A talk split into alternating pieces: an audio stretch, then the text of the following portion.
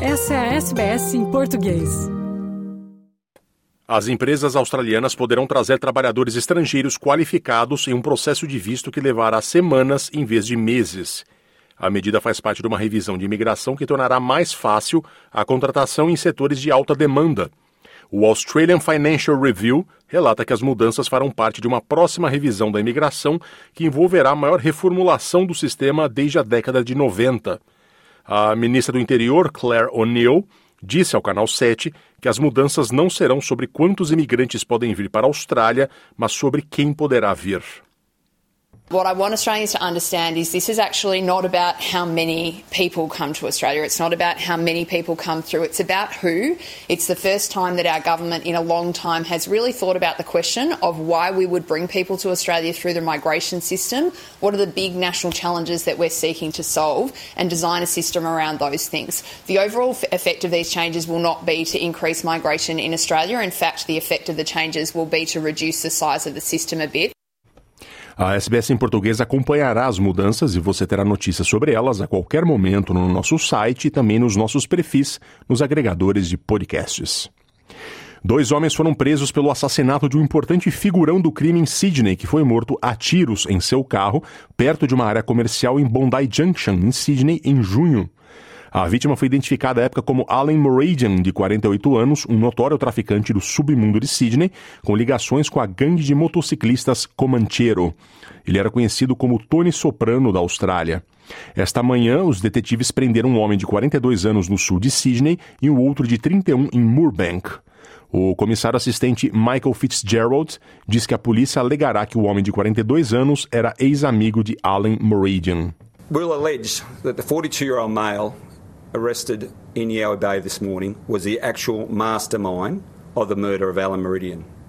We'll allege that he coordinated and managed this murder of his former friend. And the reason we will put forward today as the motive was the outstanding debt owed. A campeã olímpica Cathy Freeman se tornou a mais recente defensora indígena do voto sim ao, no referendo para a voz indígena ao parlamento, que ocorre em 14 de outubro. Ela, que tem origem indígena e é um dos maiores nomes do esporte australiano, símbolo da campanha da Austrália na Olimpíada de Sydney em 2000, é também um dos símbolos da tentativa de aproximação entre brancos e os povos das primeiras nações no país. Enquanto isso, o primeiro-ministro Anthony Albanese defendeu o foco do governo no referendo, enquanto os australianos lutam com a crise do custo de vida. Albanese diz que o seu governo está a fazer muito mais do muito no que diz respeito à economia, ao meio ambiente e ao custo de vida. O primeiro-ministro disse à estação de rádio 2SM que a voz não deveria ser uma proposta controversa. Every other country in the world has done it. This should not be controversial. This is a very modest request. And Kathy Freeman has joined uh, with the overwhelming majority of Indigenous Australians uh, wanting to be recognised in our nation's founding document. And that's all this will do is that and have an advisory group that won't change the way that government functions, doesn't have a right of veto, it won't be a funding body. Mais de 5 milhões de australianos beneficiados pela assistência social tiveram aumento no pagamento. Pessoas que recebem o Job Seeker, Youth Allowance, All Study, App Study e Youth Disability Support Pension receberão 40 dólares extras por quinzena, além do aumento de 16 dólares de indexação. As mudanças foram anunciadas no orçamento de maio do governo federal como parte do pacote de 14,6 bilhões de dólares para enfrentar a crise do custo de vida. A Austrália prometeu 3,5 milhões de dólares para apoiar o órgão regulador nuclear internacional, enquanto os líderes do Pacífico criticam o despejo de águas residuais da usina de Fukushima, no Japão, no mar. O Japão provocou controvérsia na região ao permitir o despejo das águas residuais nucleares tratadas no Oceano Pacífico, a água que vem da usina que sofreu vazamento em 2011. A decisão dividiu os líderes regionais sobre a segurança da medida. A Agência Internacional de Energia Atômica deu luz verde ao plano, dizendo que o impacto no meio ambiente seria insignificante. A Austrália disse que apoia a ciência e a avaliação do órgão de vigilância nuclear. A ministra das Relações Exteriores, Penny Wong, diz que a Austrália não está entre os preocupados com o vazamento da água tratada. These are projects which will make a tangible difference, including improving access to equitable, affordable, and sustainable radiotherapy services and building the cancer care workforce in the Asia Pacific and in Africa, and our support for the IAEA's Global Water Analysis Laboratory to help make water resource management in the Pacific and Southeast Asia more sustainable. No Brasil, o projeto de deputados conservadores na Câmara quer proibir casamento entre pessoas do mesmo sexo, assunto já superado pela justiça brasileira há 12 anos por decisão do Supremo Tribunal Federal. Quem conta é o repórter Gésio Passos, da Rádio Nacional de Brasília. Circula na Câmara dos Deputados um projeto de lei que pretende impedir o casamento entre pessoas do mesmo sexo. A votação de um parecer favorável ao projeto estava prevista para esta terça-feira dentro de uma comissão da Câmara, mas foi adiada para a próxima semana.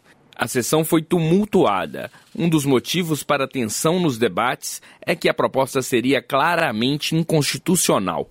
O tema foi superado pela justiça brasileira há 12 anos. Em um julgamento em 2011, o STF reconheceu por unanimidade a união estável entre casais homoafetivos.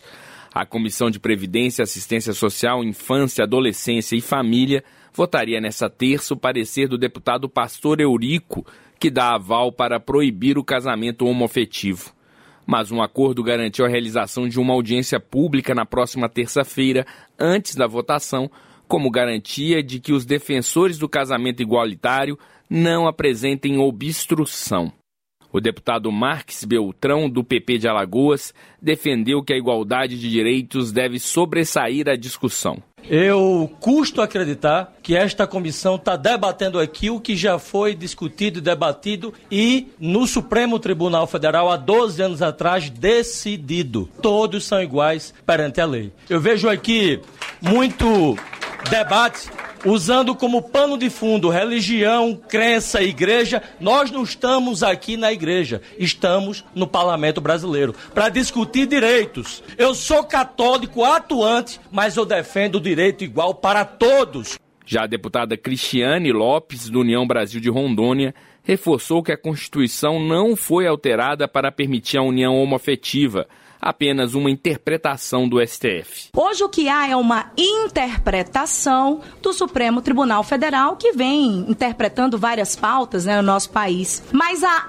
alteração da nossa Constituição, de fato, ela ainda não ocorreu. O que continua valendo no Brasil é o que está garantido aqui no parágrafo 3 do artigo 226 da Constituição Federal. Então, hoje é o que prevalece no país, senhores. Hoje o que ocorre é uma interpretação do Supremo Tribunal e não uma alteração. Além da decisão do STF de 2011, em 2017, o Conselho Nacional de Justiça determinou que todos os cartórios devem realizar casamento civil entre pessoas do mesmo sexo. Da Rádio Nacional em Brasília, Gésio Passos. Curta, compartilhe, comente. Siga a SBS em português no Facebook.